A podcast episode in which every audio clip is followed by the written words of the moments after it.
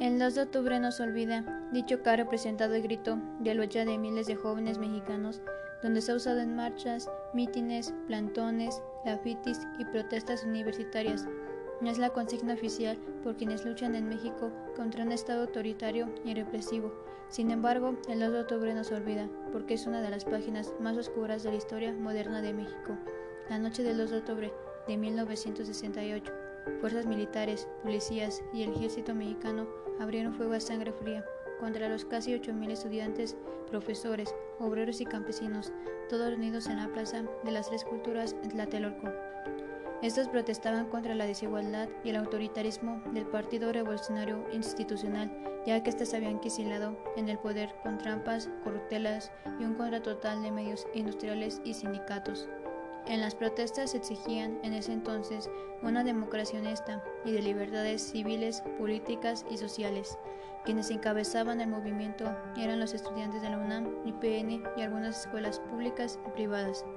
Y quien gobernaba en esa época era el presidente Gustavo Díaz Ordaz, quien consideraba el movimiento estudiantil una sublevación comunista, y no estaba dispuesto al diálogo, siempre demostró actitudes intolerantes y violentas. Antes del 12 de octubre, el gobierno ya había provocado 10 muertes a manifestantes, así para lograr recuperar el orden y la paz. Ya que se aproximaba la 19 edición de los Juegos Olímpicos en México, y al presidente le urgía presentar un país en calma. Para ese entonces el presidente Díaz Ordaz prometió dar la marcha con un ambiente de cordialidad para el 2 de octubre, pero cosa que Díaz Ordaz planeó una trampa. Él ejecutó la Operación Galeana, en donde el gobierno infiltró agentes en la protesta estudiantil donde portaban ropa civil y guantes blancos como los jóvenes estudiantes, y ordenó la movilización de tres contingentes del ejército en zonas cercanas de la Plaza de las Tres Culturas. Y es donde el 2 de octubre, siendo las 18.10 horas, se manifestaron tanques y los helicópteros verde olivo. Empezaron a verse en la plaza donde se encontraban los estudiantes. De inmediato, bengalas provenientes del edificio de Cancillería comenzaron a verse en el cielo. Todos empezaron a correr, sin embargo, en ese momento los estudiantes lo tomaron como una provocación, pero en un momento surgieron disparos y es donde empezaron a correr. En la manifestación se encontraban niños, los balazos provenían de los edificios de aldeanos, habían francotiradores en las terrazas. El pavor y el miedo se apoderaron del lugar en cuestión de segundos. El primer tiroteo duró casi una hora, pero se esperaban varios tiroteos en medio de la lluvia que dejaban ríos de sangre en la Plaza de las Tres Culturas.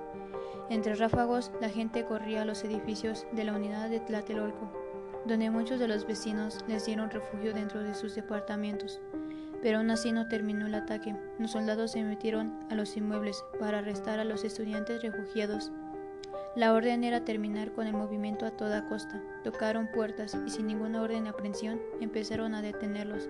Casi dos mil jóvenes fueron arrestados y enviados al campo militar.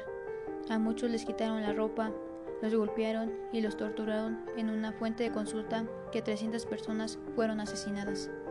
Esa noche, Díaz Ordaz logró su objetivo, desactivar el movimiento estudiantil de 1968. Esa noche, miles de sueños y vidas fueron cortadas de tajo. Pero al gobierno no le importó. El 12 de octubre, los ojos del mundo ya estaban puestos en México y ante las cámaras del país se mostraba felices y de fiesta, con la inauguración de los Juegos Olímpicos en el Estadio Universitario.